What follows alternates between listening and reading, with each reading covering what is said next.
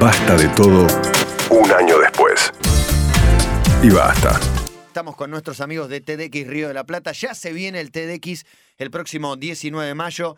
Jerry Garbulski, Santi Bilinki. Jerry, ¿cómo está? Buenas tardes. ¿Qué tal? ¿Cómo andan? Bien, muy bien. ¿Cómo viene el TDX? Primero te, te- te pido información. Bien de- espectacular. eh, El joven, ¿no? El joven, que es el 19 de mayo en, en el Conex, un sábado por la tarde. Es- va a estar repleto. Un montón de gente se anotó, eh, un montón de gente se quedó afuera. eh, lamentablemente, porque no tenemos lugar para todos. Sí. Pero lo pueden ver online en tdxriodelaplata.org en vivo el 19 de mayo a partir de las 4 de la tarde. Bien. Ah, ¿no empieza a la mañana? No, a la tarde. Empie- la gente está citada a las 2 porque van a ver cosas. Las charlas empiezan a las 4. Bien, perfecto. Desde las 4 de la tarde hasta las 9 y media, 10 de la noche Más o menos. aproximadamente. Ahí estaremos. Bien, allí estaremos. Y además, eh, Santi, los saludo porque se le escuche la voz. Y ¿Qué tal? ¿Cómo, ¿Qué tal? Que ¿Cómo está- andan todos? Está acá. Quería que me cuenten lo de, lo de su amigo y el tachero y, y demás, y a dónde lo puede encontrar la gente, porque me dio mucha gracia. Sí, eh, la verdad que fue algo muy lindo que pasó después de la última columna, dos semanas atrás. Eh, yo tengo un amigo que tiene la costumbre de grabar sus conversaciones con taxistas, un poco como ese programa de HBO, ¿viste? De Undercover. conversaciones con, con taxistas. Bueno, él graba sus, sus conversaciones. Le gustan particularmente los taxistas fachos, ¿no? Estos que se ponen a despotricar, que con los milicos estábamos mejor y qué sé yo. Hay mucho de eso, no sé Sí, si quedan, quedan, quedan, quedan. Él, él los encuentra por lo menos. Claro. y graba videitos de las conversaciones y después los tiene un canal en YouTube donde los sube. Eh, y las- hace, hace dos semanas, justo después de la columna, pasó algo muy divertido. Él tuvo una reunión conmigo, cuando terminó la reunión se sube a un taxi eh, y habla con otra persona por teléfono y le menciona que había estado conmigo, entonces Claro. dice mi nombre. Cuando el- el- corta la conversación, el taxista le dice, ah, Bilinki, yo escucho a Bilinki y Garbulski. Dice, sí, estuvieron hablando el otro día de inteligencia artificial. Y le empieza a contar Y Todo digamos lo que, que- el tachero da una clase magistral de inteligencia Claro, se pone a dar una artificial. clase de inteligencia artificial. La verdad que es una cosa bueno. espectacular. Lindo ver cómo, digamos, lo que uno dice acá llega y, y la gente lo escucha y lo reproduce. Viste, buscaban un tachero facho y encontraban uno con inquietudes. Con inquietudes de, de inteligencia que artificial. vale la pena. Bueno, y Jerry, ¿para dónde, para dónde iremos? El tema de esta hoy tarde? son las decisiones, cómo decidimos y, y cosas de ese estilo. Pero antes de empezar, les pregunto a Cabito y a Matías. Sí. ¿qué es lo que más les cuesta decidir? ¿O qué es algo que les, les cuesta decidir en general, que les resulta difícil tomar decisiones? Y yo calculo que las decisiones donde implican, va, en mi- te voy a hablar por mí, Sí. Dale, sí, sí. las que implican un cambio de vida rotundo son las que más me cuestan. Ese cambio de vida puede tener que ver con un gran gasto o con un cambio de hábito. Son las que más me cuestan tomar. ¿Qué sería un cambio de hábito? Eh, como me costó empezar a ir Cambiar al la gimnasio, alimentación, cambiar la alimentación. Esas cosas me. Algo que. Salir del can, de, de lo preestablecido que en lo que venía mi vida y vos sentís que estás flotando en el medio del río, correrte un poquito de eso, todo eso me genera conflicto como todos los cambios que siempre. Y te cuesta. ¿A vos. Matías? A mí esas no me, no me traen complicaciones. En general, eh, para cambiar hábitos soy como muy frío, no sé, puedo cortar eh, sin dificultad. Me cuestan las que involucran a los demás también, tomar decisiones por la familia entera y demás me veo en encrucijadas que no, no sé resolver. Eh, a veces o, o armando un programa que involucra a, a mi mujer o amigos, eh, eso me, me cuesta mucho decidir un lugar, una salida, esas Ujú. cosas, por ejemplo. Ah, es interesante porque durante el día tenemos momentos de decisión, que en general son varias decenas o pueden ser más de 100 momentos en el día donde tomamos decisiones. A veces son cosas importantes como un cambio de hábito, como decía Cabito. Sí. A veces algo muy, ¿con qué virome voy a firmar este papel? O sea, Sí. cosas muy, muy sencillas y quizás que uno ni siquiera presta atención ni es consciente que está tomando las decisiones. Obviamente, cómo tomamos decisiones define nuestra vida, define quiénes somos, define qué hacemos, a qué nos dedicamos, etc. Y es interesante porque hay muchos mitos respecto a cómo tomamos decisiones. Y trabajando con Santi en qué contar hoy, dado que hay un montón de, de material sobre este tema, nos concentramos en tres eh, declaraciones que probablemente estemos de acuerdo porque son falsas. Se Me- las leo. Me interesa un montón la toma de decisiones. Es verdad que es un aspecto central de nuestras vidas. Pareciera que, que lo resolvemos instintivamente, pero me interesa meterme en ese proceso. Y solemos no reflexionar sobre eso, Claro. cómo lo hacemos. Es más, a veces tomas una decisión equivocada y lejos de volver y tratar de, de rearmar la historia, dices, bueno, ya está. Como ya, ya lo hice, pero Claro. escucho, escucho atentamente. Bueno, lo primero que decimos es que en general elegimos lo que más nos conviene y no nos dejamos influir. Mm, Muchos dicen eso. Ahora vamos a, a desafiar cada una de estas en, en- en turno. La segunda es, cuanto más racional sea la decisión que tomemos, mejor. Es cuando dicen, déjame que lo tome en frío, déjame que ahora estoy caliente, no puedo tomarla, déjame que me tranquilice, lo tomo en frío, seguramente va a ser una mejor decisión. Y lo tercero es, cuantas más opciones tengamos, mejor. Oh, no, las opciones son fatales. Claro, bueno, esta- resulta que estas tres cosas eh, tienen algo de verdad, pero tienen mucho de mentira. Hay mucho de la ciencia moderna que a través de experimentos demuestra que estas tres cosas no son verdad en general, que hay muchos casos en los cuales no se dan. Entonces, lo que les ofrecemos es, es contarles estas tres cosas, pero vamos a hacer un elige tu propia aventura para ver en qué orden o cuál de estas tres les interesa más para que empecemos. Las recuerdo. Dale. Elegimos lo que más nos conviene y no nos dejamos influir, es la primera. Correcto. Cuanto más racional sea la decisión, mejor, es la segunda. Y cuantas más opciones tengamos, mejor para nosotros, es la tercera. Yo te arrancaría por las opciones. sí. Por, por las opciones va bien, da lo mismo que elijamos cualquiera. Cualquiera, cualquiera. Esto es elige tu propia aventura. Y así las que- opciones es un tema. En, en mi caso, yo siento, ponele, que hay gente que necesita opciones, que la verdad lo, lo matás si no le das opciones, pero se marea tremendamente con las opciones. Claro. Hasta claro. en una cosa Eso simple. ¿Qué vamos a comer? Bueno, dame opciones. ¿Querés pasta, pescado, pizza? Si no hay Y ahí ya opciones, se te complica. le da bronca. Si Claro. tiene opciones, no sabe qué elegir. Bueno, pasa mucho de eso. Eh, en general, la gente opina, bueno, lo más importante para nuestro bienestar es la libertad. Y para la libertad, cuanto más opciones tengamos, mejor en el momento de decidir. Eso es como el- lo que la gente en general opina.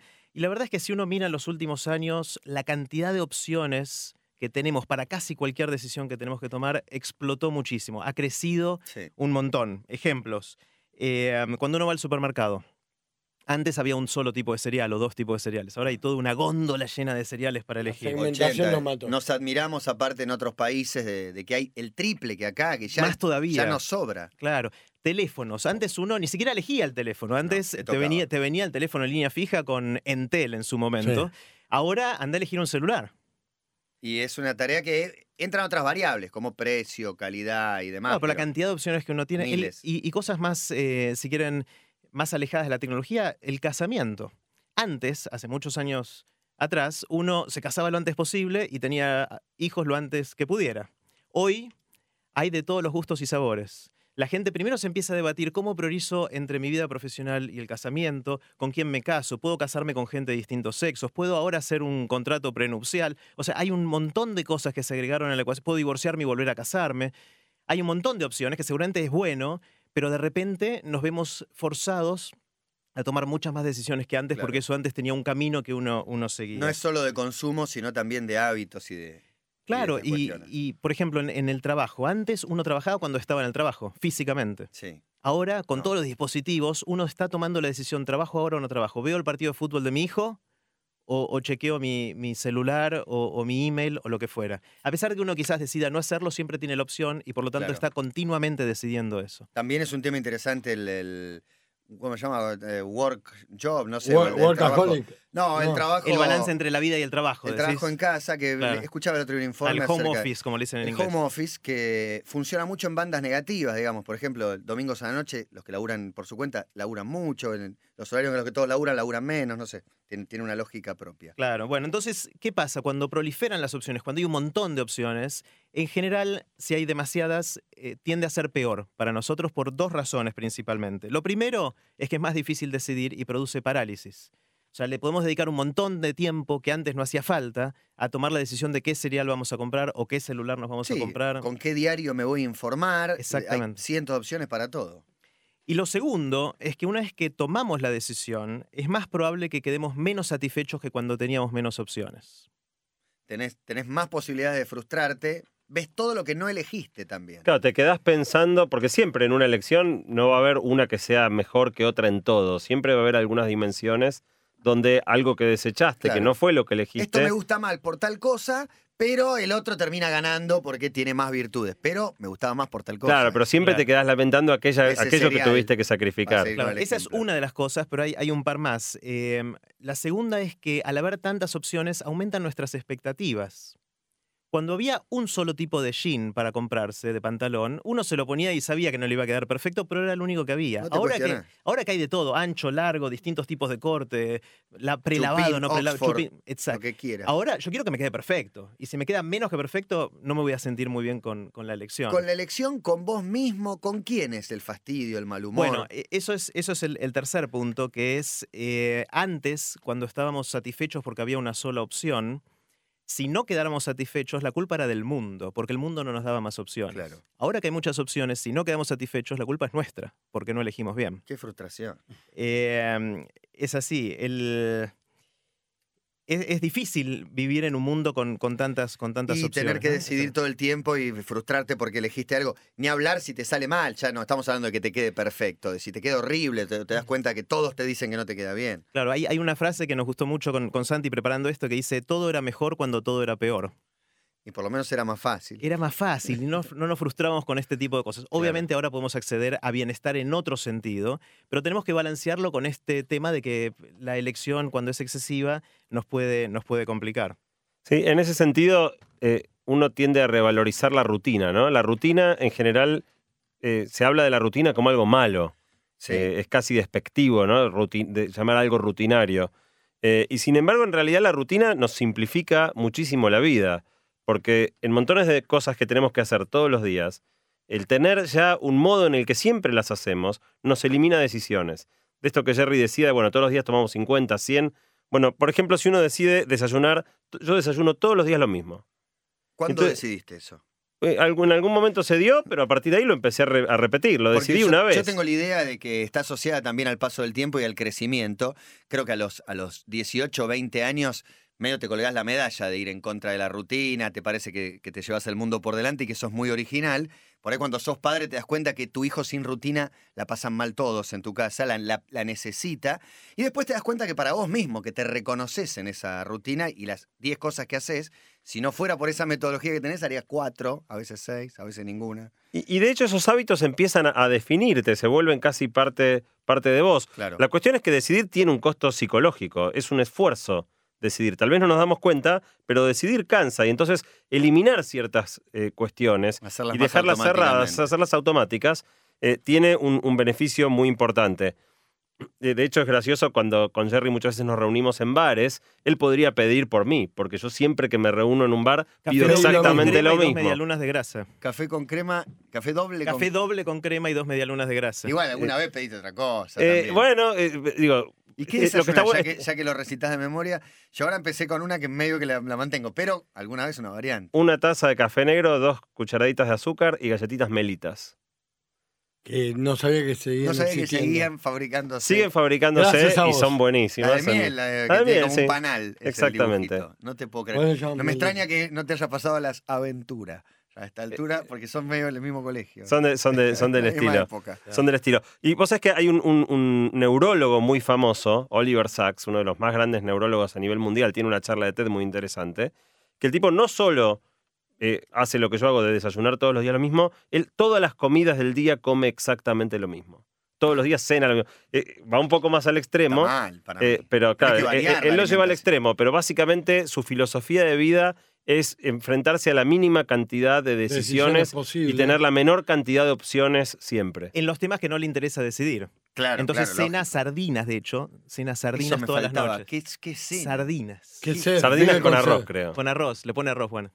Pero no le hace mal, tu cuerpo no necesita otros nutrientes. Descubrió Debe, que haber, era lo más debe sano, haber averiguado que. que encima era sano. Claro. Tengo dudas. Eh, Sardina todos los días. Mu- muchas de las cosas que usamos para preparar todo este contenido, del cual ahora vamos a seguir hablando, eh, las pusimos en internet como siempre. El, el lugar es core.to barra decidir. Ahí verán varias charlas de TED, de TEDx Río de la Plata y varios libros que leímos con Santi para preparar lo que estamos conversando hoy. Correcto. Eh, Segundo tema. Segundo. Eh, ese era el primero. Sigamos con las opciones. Les quedan dos opciones para elegir. Una era elegimos lo que más nos conviene y no nos dejamos influir. Y la otra es cuanto más racional la decisión, mejor. Cabito. Eh, tomaría esta segunda y tengo una teoría yo al respecto. A ver, dale, A dale. ver. Eh, me pasa muchas veces que cuando tomo decisión, no sé si va a tener que ver con el ejemplo, digo, te voy a dar mi ejemplo. Cuando racionalizo demasiado una decisión y la pifio, digo, la puta tendría que haber sido mi instinto. Claro. En general me dejó más a gamba la racionalización que el instinto. Y si tomás la decisión rápido, sin pensarlo demasiado, Tiene y que ver con también, el le, y instinto también para le mí. pifiás, Por eso, no, digo, cuando Eso tomo no. la decisión y me dejo guiar por el instinto, le pifio menos que cuando la va- espectacular. racionalizo. espectacular. Me pasa eso. Pero si le pifiás, decís, uy, pero lo hubiera pensado un poco más. ¿no? Tenía que pensar. Ponele cabeza. es claro. tener 100% de la razón. Bueno, resulta que durante mucho tiempo se pensó que la mejor manera de tomar decisiones era sentarse fríamente, hacer una tablita de ventajas, desventajas de cada opción y en base a eso poder decidir. Eh, y en 1982 empezó un cambio, que, hubo un caso muy, muy famoso de un señor que tuvo un tumor en el cerebro justo detrás de los ojos. A este señor le operaron el tumor eh, y la operación salió perfecto, salió buenísimo, salió sin problema, él podía hablar, no perdió memoria, no perdió ninguna funcionalidad y los médicos estaban muy contentos. Con el tiempo empezaron a ver que había cosas raras en este señor, el que había sido operado. Le costaba tomar decisiones. Por ejemplo, le daban a firmar un papel y le ofrecían dos viromes y estaba media hora pensando si usar la roja o la azul. Media hora literalmente. Iba al supermercado a elegir los cereales y no podía decidir. No había forma de decidir qué cereales. Se, se bloqueaba y no podía Claro. tomar la decisión. Eh, entonces lo tomó un señor muy conocido que se llama Antonio Damasio, que también tiene una charla en TED que es muy buena, eh, y lo empezó a entrevistar. Y se dio cuenta que charlando con el paciente, el señor este no mostraba ningún signo de emoción en su cara, en su cuerpo, en la entonación de la voz. Y le hizo un experimento en el cual le mostró fotos muy fuertes, fotos fuertes sexualmente, de violencia, etc. Y el Claro. señor no mostraba ningún Nada. signo de emoción. Le tomaban la presión, no le subía la presión, no le cambiaba ningún signo vital. Entonces empezaron a tomar, a, a llegar a la hipótesis de que este, la operación le había afectado la conexión de las emociones con el resto de su mente. Y resultó que, que es así. Y, y esa falta de conexión con las emociones era lo que lo imposibilitaba de decidir. Entonces uno se pregunta, ¿no era que no hacían falta las ¿Y emociones que las podíamos emociones decidir? están vinculadas con las decisiones? Totalmente, totalmente. Es muy difícil de decidir, y esta es la primera prueba y después siguieron muchísimas más. Es muy difícil de decidir si uno no tiene emociones. Y eso es porque, en general, en, nuestro, en nuestra mente consciente, no podemos tener más de 6, 7, 8 opciones en cada momento y poder compararlas entre sí. Si queremos comparar entre siete opciones que tenemos para decir y cada opción tiene distintas características, eso ya es imposible. Entonces, la manera en general que decidimos es mirando eso rápidamente y relacionando con nuestras emociones, que son una medida de nuestra experiencia previa, que en muchos casos ya es inconsciente. Por Claro. ejemplo, cuando vas a los cereales, yo elijo los copos de arroz, porque ahora que lo pienso, cuando era chico, con mis viejos tomaba copos de arroz y tengo un buen recuerdo de eso. Eso funciona siempre. Uno, la, la patria es la infancia y uno vuelve ahí y si te relacionas más instintivamente con las decisiones, agarras lo De conocido. hecho, un buen truco para vender una casa cuando pones en venta es hornear pan o galletitas y que la gente que la va a visitar sienta ese olor. El ol- porque lo relaciona con Mirá momentos felices no de la su pasado. Exactamente. No la Ah. tenía. Por ahí Ojo va la eso- vez que compre en casa. Va, eso tiene que ver con tu decisión también, que te trae un momento feliz que no lo racionalizás tanto, pero te viene automáticamente. Claramente, se ha demostrado ya que esas emociones que están relacionadas con nuestros recuerdos ya perdidos en algún lugar de nuestra mente son claves a la hora de tomar decisiones que son más complejas. Ya hay demasiadas opciones o demasiadas características de cada opción que realmente no podemos evaluarlas en forma racional. Con lo cual, como le pasó a este señor, si perdemos la conexión con las emociones, va a ser no solo difícil, sino imposible tomar decisiones. Y es interesante porque a veces tomamos la decisión y después construimos un cuento de cómo tomamos la decisión. Nosotros decimos, no, yo decidí porque los eh, copos de arroz tienen mayor contenido de no sé qué y me caen mejor, pero en realidad uno decidió por otras cosas. Claro. Y después nuestra mente se cuenta a sí misma un cuento. Construimos esa narrativa. Que nos de- de por- encanta escuchar y que compramos todos, ¿no? Es el mismo proceso que uno utiliza cuando compra algo. Los que más saben de esto son los publicistas, me Exacto, parece. esto. Totalmente. apuntan derecho a donde uno está desguarnecido. Claro, y no- nos influencian, Y nos uno manipulan cree, de alguna exactamente, manera. y uno cree que jamás compras un producto por el comercial que viste, cuando el comercial funciona en tu cabeza, en tu cabeza de una manera no, no consciente y racional, sino subconsciente. Y vos decís, no, yo compro galletitas pirulo porque son las más ricas. Y en realidad hay todo un proceso que hizo en tu cabeza. Tiene que ver con esto. Hace, hace un par de, de columnas les contábamos de la historia de Coca versus Pepsi, no sé si se acuerdan. Sí. en lo cual eh, se hizo hace mucho tiempo un análisis a ciegas a la gente y más o menos la mitad de la gente prefería el gusto de una Sobre la, la mitad otra. la otra. Era, estaba más o menos dividido, era muy parecido, casi 50-50. Eh, cuando lo hacían sin saber qué estaban tomando en cada una de las dos. Ahora, si le mostraban cuáles eran las dos marcas que tomaban, la gran mayoría prefería Coca-Cola.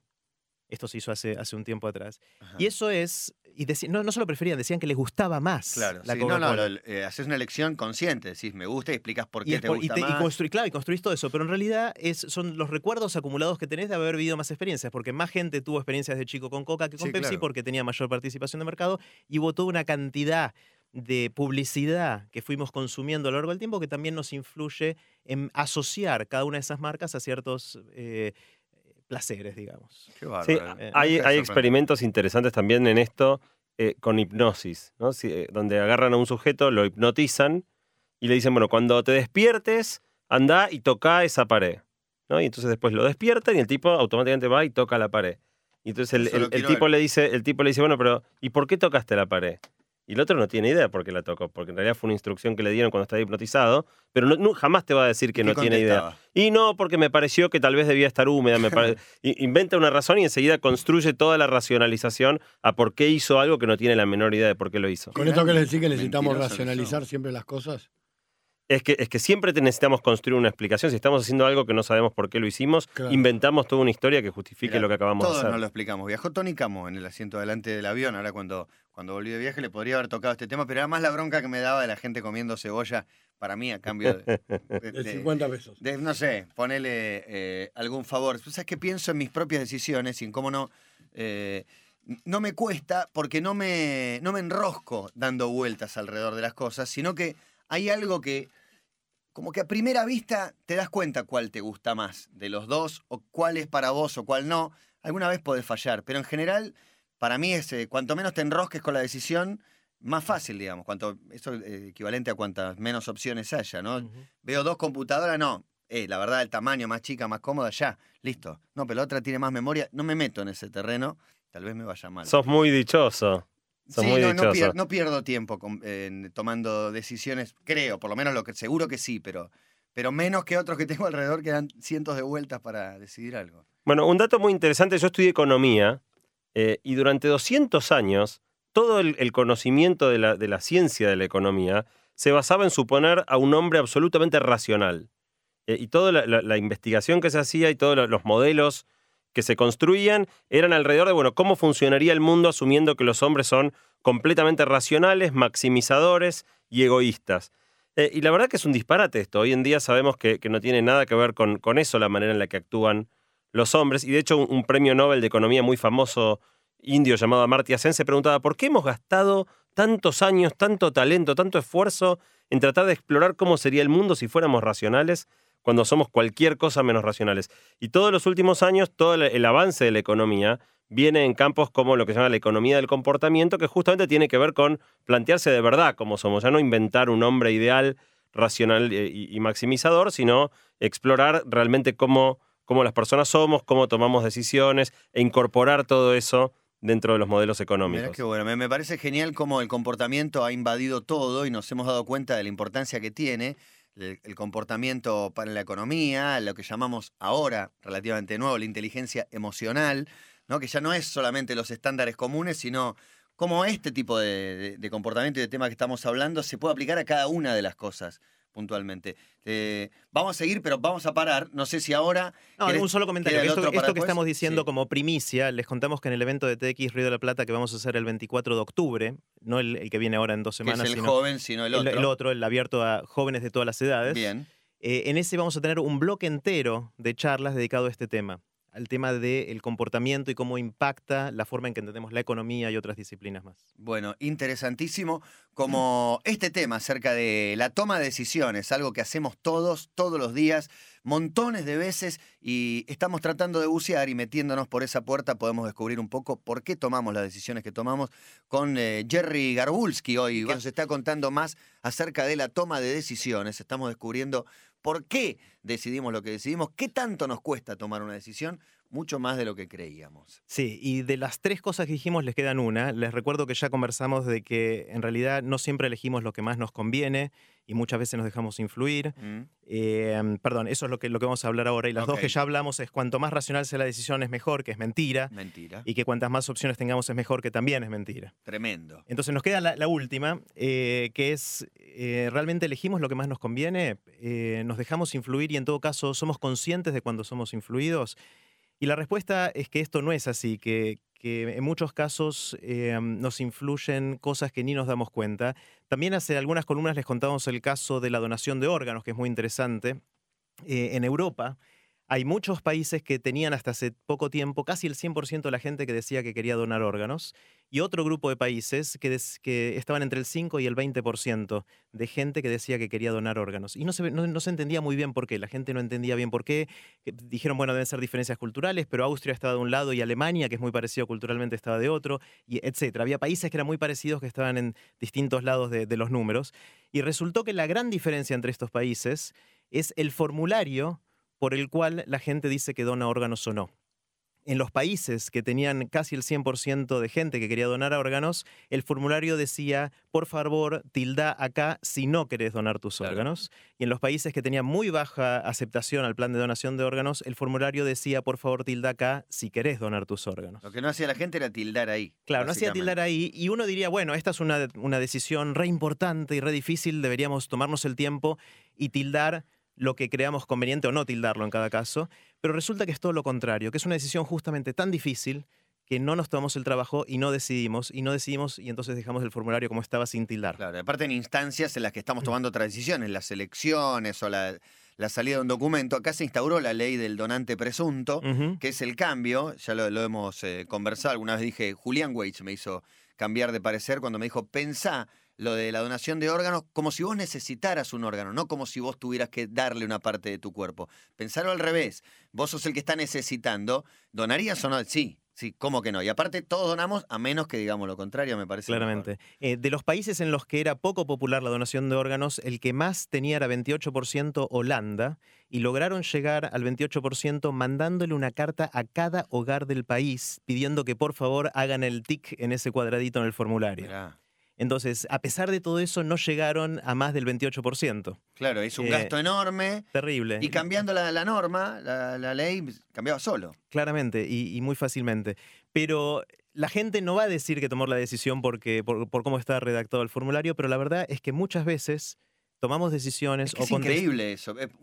¿Cómo vas a, vas a pensar que una decisión tan importante la tomás porque en realidad no te diste cuenta? Claro, no te diste cuenta o no tuviste ganas de pensar y entonces no, lo- no tocaste el formulario. Claro. Entonces muchas veces las respuestas tienen más que ver con cómo fue redactada la pregunta que con lo que realmente queremos nosotros o, o lo que hubiésemos respondido si no éramos influidos de, de esa manera. Ese es un caso bastante sencillo, pero les voy a contar algunos que, que con Santi nos volaron la cabeza cuando, cuando los- nos enteramos de esto. Eh, uno tiene que ver con la confianza y este es un experimento que se hizo hace un tiempo que nos pareció increíble. Es un encuestador que va por la calle con una foto de Pepe. Y lo que hace es parar a la gente en la calle, mostrarle la foto de Pepe, contarle algunas características de Pepe, a qué se dedica, a qué edad tiene, y preguntarle si con la información que tiene, que es la foto más las cosas que le contó, Pepe le inspira confianza o no. La respuesta es sí o no, sencillamente. Es, Fácil. es muy fácil, muy fácil. Ahora hay un pequeño truquito. Qué fácil va el engaño eso también. Eh, bueno, pero hasta ahí, digamos, uno podría decir, bueno, puede Claro, que sí, puede que no. Trabaja de ¿no? tal cosa, tiene una vida así, así, así. Y esta es la pinta que ¿Confías tiene. en él o no? ¿Confías o no confías? Eh, el truquito es que el encuestador, que venía muy cargado de papeles y un abrigo, y en una mano tenía una taza de café. Y en el momento de acercarse al entrevistado, le dice, teneme un segundito la taza mientras me acomodo. Y es literalmente un segundito. El entrevistado agarra la taza y después de un segundo se la devuelve al entrevistador que después le hace la entrevista. Ese es el único truquito. Lo que hicieron es, a la mitad de los entrevistados, la taza de café tenía café caliente adentro. La otra mitad de entrevistados tenía un líquido frío, café frío o té frío. ¿Sí? Esa es la única diferencia. El- la temperatura de me la dan taza una bronca estas cosas. Jodeme que cambia si Claro. yo tengo una No, taza no. caliente un segundo mi mano. cambia radicalmente. La gente que agarró la taza y que sintió que estaba caliente, era mucho más probable que dijeran que Pepe les inspiraba confianza que los que agarraron la taza fría. ¿Por qué? Bueno, eso- primero, primero decimos que no Primero puede me ser, da no bronca. puede- Con no, no, no, no da ser. bronca, Yo en un tipo que toma café frío, la verdad. sí. Sí, ahí estamos, ahí estoy con vos. Bueno, eh, primero es el asombro, obviamente. ¿Qué tiene que ver con, con qué esto? ¿no? Eh, hay varias hipótesis. Una de las hipótesis que tiene más fuerza entre los, los científicos para tratar de interpretar esto, resulta que en nuestro cerebro, la zona del cerebro que es encargada de medir temperatura, es decir, de evaluar a qué temperatura está algo que tocamos, es la misma zona del cerebro que evalúa la confianza en la gente. ¿Sí? O, sea, están ubicados. Eso no quiere decir nada por ahora. No, Eh, pero está- están, ubicados en el mismo lugar.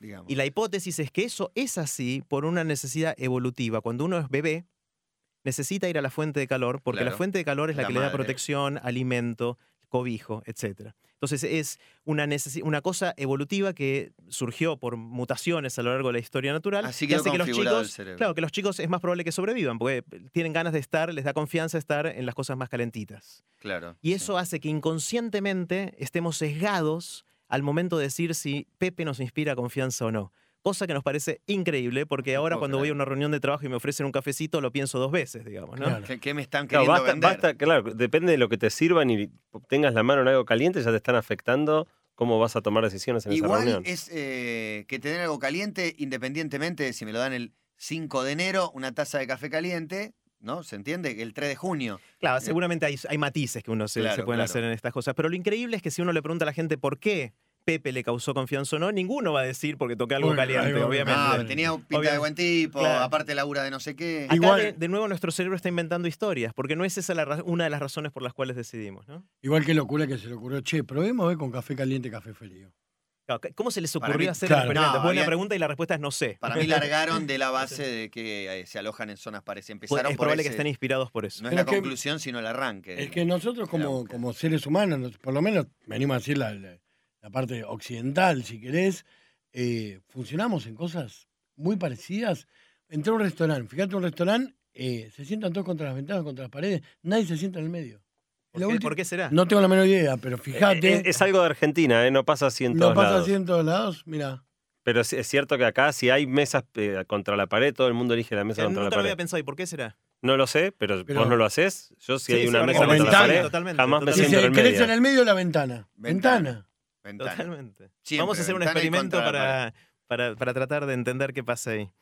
Eh, am, hay Ah, otras historias y otros experimentos que, que nos parecen muy interesantes. Hay uno con malvavisco. Malvaviscos son los marshmallows, que son estos Sí. dulces muy, muy populares. Para en que la gente Unidos. sepa lo que acá los venden, pero para que sepan qué es eso, las galletitas merengadas, lo del medio. Eso, Eso es. más o menos eso. Para que el público, si bien se venden, en general acá no se consumen, se consumen ese producto. Bueno, en Estados Unidos es probablemente una de las golosinas más populares entre los chicos chiquitos de 3, 4, 5 años. E hicieron hace ya bastantes años un experimento en San Francisco por el cual agarraban chicos de 4 años. 4 años de edad tenían los Sí. chicos.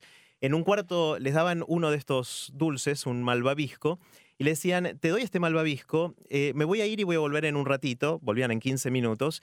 Si aguantás y no te lo comes, cuando llego te regalo otro. Y podés Yo lo vi el experimento con, tele, con, Yo lo hice en Vertigo. Con un huevo, Ah, con un huevo, el huevo huevo de la sorpresita. Bueno, es pare- parecido. Lo Bueno, hicimos le- en Vertigo. lo- sí. lo cuento, Ah, ok, bueno, lo vi ahí entonces. Sí, sí, estuve impresionado. Eh, entonces, le, le dejan eso y le dicen, si aguantás Dame el 15 marshmallow minutos, cuando, cuando volvemos te regalamos otro. Si te lo comes, te lo comes y todo bien, pero no te doy otro. ¿Está bien? Entonces, hay cámaras ocultas que muestran a los chicos eh, qué hacen en esos 15 minutos. Muy bueno. Y es increíble las caras que ponen y, y lo- los, em, los trucos que usan para eh, no tentarse.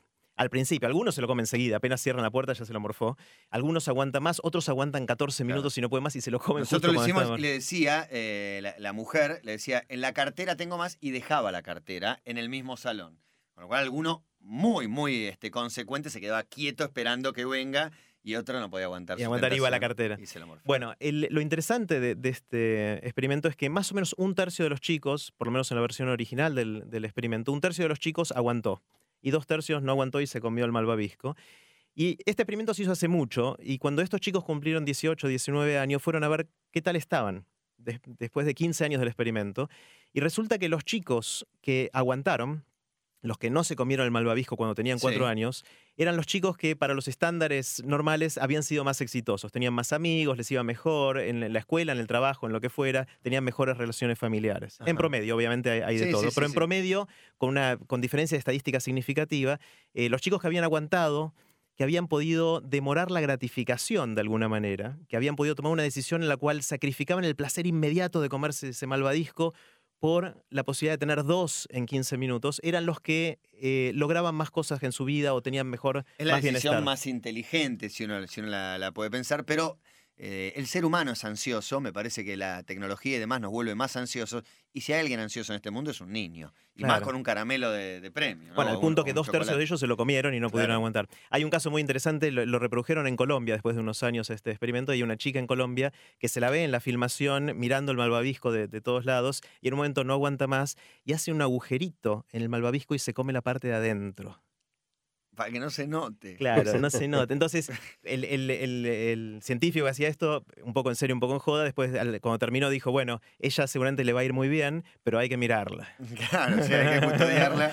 Bueno, Claro. sí, hemos hecho en, en Vértigo un programa hace un, un año y pico que, que hacíamos en Telefe, ese y otros también con la famosa cámara Gesell, que invitaba a los prejuicios, ¿no? Mostraban a, no sé, ocho personas y le preguntaban diversas cosas sobre su vida y después vos tenías que decir, este, y había ocho ocupaciones, de qué labura cada uno.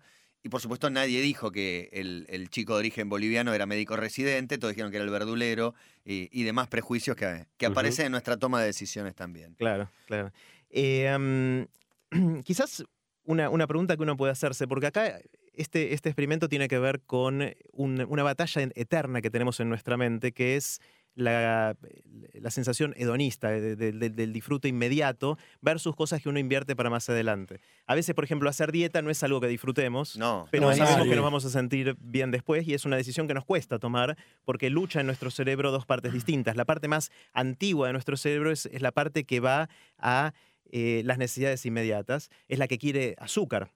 De hecho, hace miles de años no había tortas de chocolate, entonces lo que había en la naturaleza no había muchas fuentes de azúcar y entonces nuestro cuerpo está preparado para apenas encontrar con una fuente de azúcar morfar todo lo que podía. Ajá. Y eso sigue estando en nuestro cuerpo hoy y por eso morfamos un montón de cosas que Nos quizás no- nos tienta que hoy están que antes no estaban.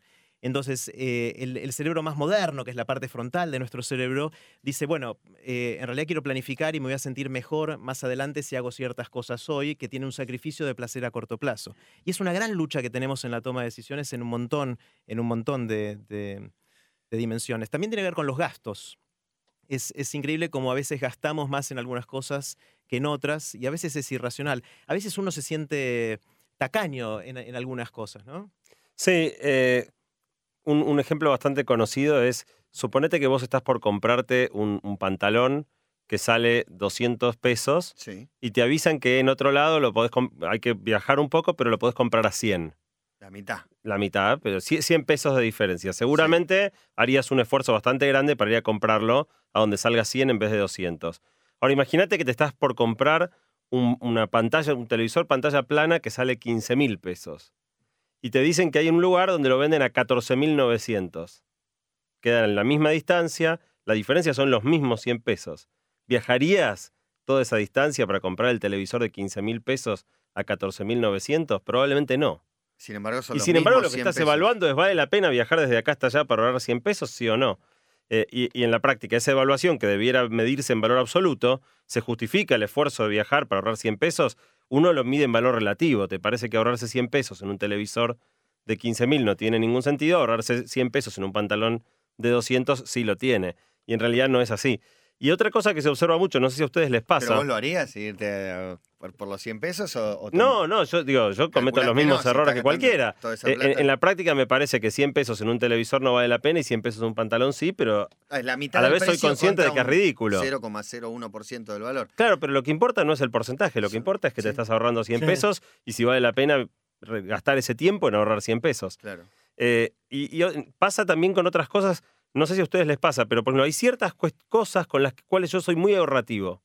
Por ejemplo, me pone mal cuando estoy, si tengo que lavar los platos, usar mucho detergente, no sé de dónde me vino. No, ve- Eh, Cada yo cual tiene que las hay- suyas. Y por ahí soy hábitos. muy derrochón con ciertas cosa. cosas, eh, pero las hojitas de afeitar las uso hasta que se parten. hasta que se te rompe la Yo gente. sabes en qué ahorro que me, da, me doy vergüenza. Rara vez utilizo una toalla seca.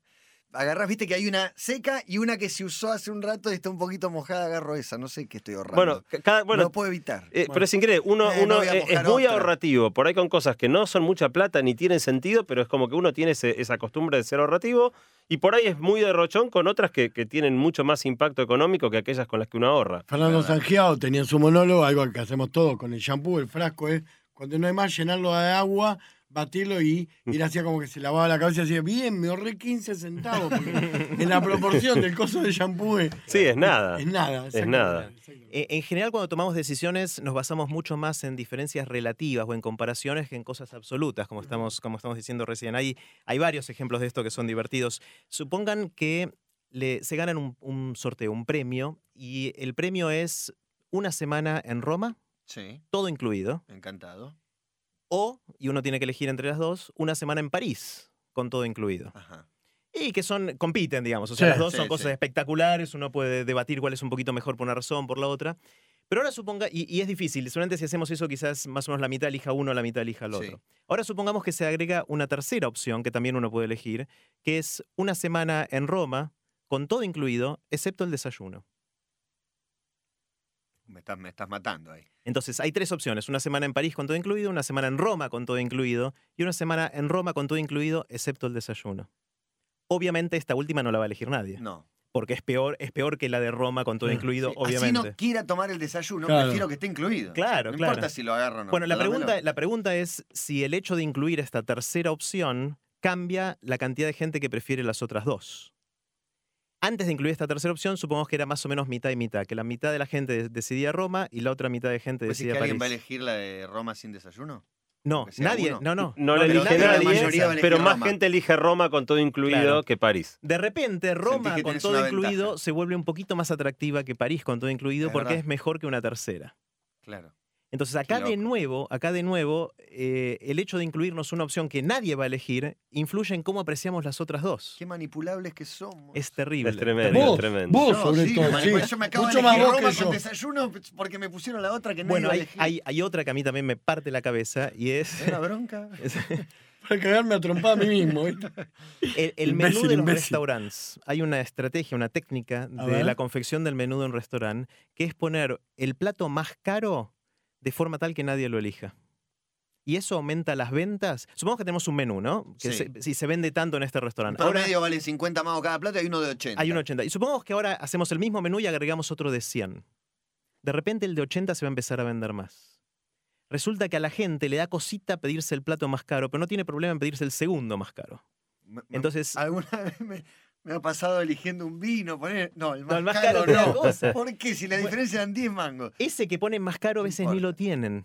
O Sí, tienen una botella Alguna vez de pedí me dijeron que no tenía. Bueno, es Yo- para que te, te sientas menos mal pidiendo el siguiente, que igual es recaro. Yo tengo un amigo que iba a un lugar donde había un- fotos de chicas, decía, muchas famosas, eran muy caras, y bueno, dame No, no es lo mismo. Por acá alguien dice, la elección de mingitorios también tiene una regla. Primero, el más alejado de la puerta. Segundo, el más distante de los mingitorios ya ocupados. Claro, Acá hay un error garrafal, que es que en el baño de la radio hay dos mingitorios. claro, y ahí está. Si hay Tiene que uno haber ocupado. tres. Tiene que haber uno de distancia. Si hay uno ocupado, el otro va al inodoro. Claro. Nunca nadie se pone al lado en el mingitorio. ¿Viste en el mingitorio ocupado, cuando vas a y- hacer, poner que fuiste a jugar al fútbol, está en pantalón corto, te das cuenta todo lo que te mean los pantalones y no te das cuenta? Claro, y la gran pregunta es en, en esos ba- baños que hay muchos mingitorios y ya está ocupado uno sí, uno no, uno sí, uno no, uno sí, uno no. ¿Qué hace uno? Espero. no? Espero, me voy a otro lado, No, no, me aguanto. Sí, sí, el último asiento de del bondi, el del medio, queda libre, te haces el boludo. Por eso Claro. lo hicieron muy bien en la cancha, que es sin mingitorio. Todos meamos una pared con cascada e inclinación. Un asco. Hay mujeres que descubren esto a los 30 años de vida. Bueno, eh, ¿sigo? ¿Sigo o no sigo? Ya estamos por mí, pero sigue adelante, Sí. que viene No, el- un comentario. mensajes, acá sí, acá muchos Julio mensajes. Benavides pregunta en Twitter cómo era el link que dijimos con los materiales eh, para ver todas las cosas relacionadas. El link es core.to barra decidir. Y también hay un tuit de Manu Ginóbili que estuvo estu- eh, escuchando la columna. ¿Qué así que dice está Manu escuchando. Manu, que está en el medio de los playoffs, Cu- viejo? Bueno, cuenta que también le encantan las melitas, así que somos dos. No, qué freak. Debe ser facilísima de conseguir en San Antonio la melita, Manu. ¿Hace cuánto que no, que no comerá? Igual leía la nota de, sobre Manu diciendo que esta es la época donde descansa más porque se concentra la actividad en más días y, y puede estar más en la casa que la época donde viaja todo el tiempo sin parar. Le mandamos un gran abrazo a Manu. Todo este tema que venimos hablando recién de las comparaciones y de cómo la decisión muchas veces es relativa a qué otras opciones tenemos es algo que estudió mucho un señor que se llama Dan Ariely, que tiene varias charlas en TED y una de ellas que recomendamos mucho está en core.to barra decidir. Ahí tienen el link. La charla está en inglés, pero está subtitulada en castellano. Así que si quieren profundizar un poquito más en, eso, se las recomendamos mucho, mucho. Interesantísimo el debate que se armó recién, dice Dani. Eh, tengo que salir y no puedo tomar la decisión porque estoy escuchando la columna de Bilinkis Garbulski. Me quiero matar, eh, parece que nada es verdad. Y sí, somos muy manipulables. Las decisiones van de la mano de las emociones, gran descubrimiento, dice Joy Fleitas. Me hiciste acordar de las caras de los videos, me vuelvo loca con la columna, estimula los sentidos, placer absoluto. Dicen eh, por acá otro mensaje. Eh, soy de San Isidro Casanobra. Eh, Aguante el almirante. Sí, están pidiendo. Preguntar a los chicos de TED si van a poner la conferencia en la aplicación para el celu, dice Juanma. No sé, ¿hay aplicación para el celu? Eh, las, hoy ¿No las, manejan las charlas nuestras, las de TEDx Río de la Plata, están disponibles en YouTube. Entonces, todo lo que se puede ver eh, desde en YouTube, desde un celu, se puede ver ahí. No tenemos todavía hoy una aplicación con la cual puedas verlo directamente, pero entrando a YouTube podés, podés verla. Bien, y muchos que hablan de las decisiones no saben lo feo que es ser impulsivo y tomar decisiones sin pensar dice una chica, cuando se me cruza algo por la cabeza lo hago y no mido consecuencias con los trabajos, los viajes, las parejas, me gustaría ser más vueltera, el impulso me trajo y me trae muchas jaquecas, feliz día para todos. Por favor. Y alguna satisfacción también le debe haber traído tomar las decisiones de modo instintivo. Una cosa es ser instintiva y otra cosa es ser impulsiva, no es lo mismo, es eh, hacerle caso a tu instinto es una cosa y otra es ir derecho al toro, atolondrarse y tomar la decisión rápido por tomarla rápido. Claro, en general el instinto es bastante sabio, porque como decíamos, es la acumulación de nuestra experiencia previa. Y si varias veces nos equivocamos en algo, en algún lugar en nuestro cerebro eso está y nos va a ayudar a tomar decisiones cuando estamos apurados para hacerla. Respecto de lo difícil que es la toma de decisiones, le ponen el ejemplo, los chicos eh, con exámenes múltiple choice son un claro ejemplo. Salgo destruido después de rendir un múltiple choice y pareciera que te la hacen más simple en realidad. En vez de desarrolle, te dicen, te dan tres opciones y tenés que elegir. Evidentemente no es eh, tan así. Jugando al Tutti Frutti, otro ejemplo tonto, dice Alfonso, lo más difícil es cosas. Hay tantas opciones que es imposible elegir, dice alguien más para seguir afirmando la teoría que trae acá Jerry acerca de la toma de decisiones y la dificultad de tener muchas opciones. Claro, y yo creo que si, si tuviéramos que resumir todo esto que venimos hablando en la última hora, es que tenemos una ilusión de tener una voluntad consciente. O sea, nos creemos que somos nosotros los que decidimos conscientemente. Es muy duro no creerlo. Es, difícil vivir con eso, claro. Abandonarse a que somos tan manipulados. Pero está bueno ser consciente de que, que, eso no es tan así, digamos, porque entonces nos pone más en la realidad, nos pone alerta. También nos permite manipular a otros, que ese sería el lado opuesto de la moneda, que, también es cuestionable, y, ver hasta dónde uno éticamente se anima a avanzar, ¿no? Está bien, pero bueno, todos somos eh, plausibles de, manipulaciones para un lado y para el otro. Interesantísimo como ¿Te doy una taza de café caliente? No, gracias, porque no voy a poder decidir si hago la tanda o no. Matu, quería hablar con una importancia en aumento de sueldo, pero tomate este café. Este cafecito. Si buscas el fin del mundo, acá no lo vas a encontrar. Aquí comienza uno nuevo y basta.